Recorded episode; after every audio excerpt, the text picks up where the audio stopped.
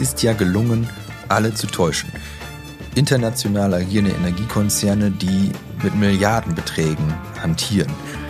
Renommierte Anwaltskanzleien, die ähm, ganz groß im Geschäft sind, die sehr, sehr teuer sind. Denen ist es nicht aufgefallen, dass da irgendwas nicht stimmen könnte.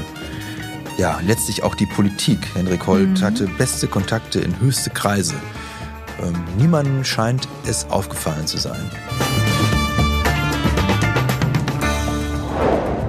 Trug feine Anzüge mit Einstecktuch und Siegelringen, residierte im Berliner Adlon und traf Prominenz aus Politik und Wirtschaft. Jetzt sitzt er in U-Haft.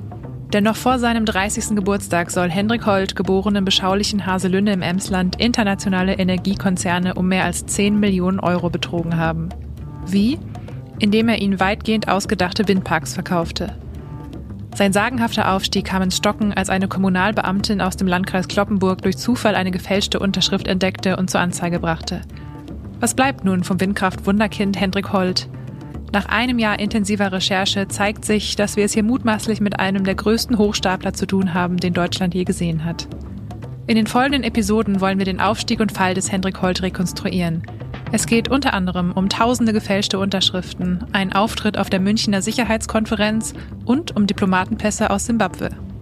Es berichten Nina Kallmeier und Dirk Fisser. Sie sind Reporter der Neuen Osnabrücker Zeitung und beide sind bei ihren monatelangen Recherchen auf immer neue, irrsinnige Details gestoßen.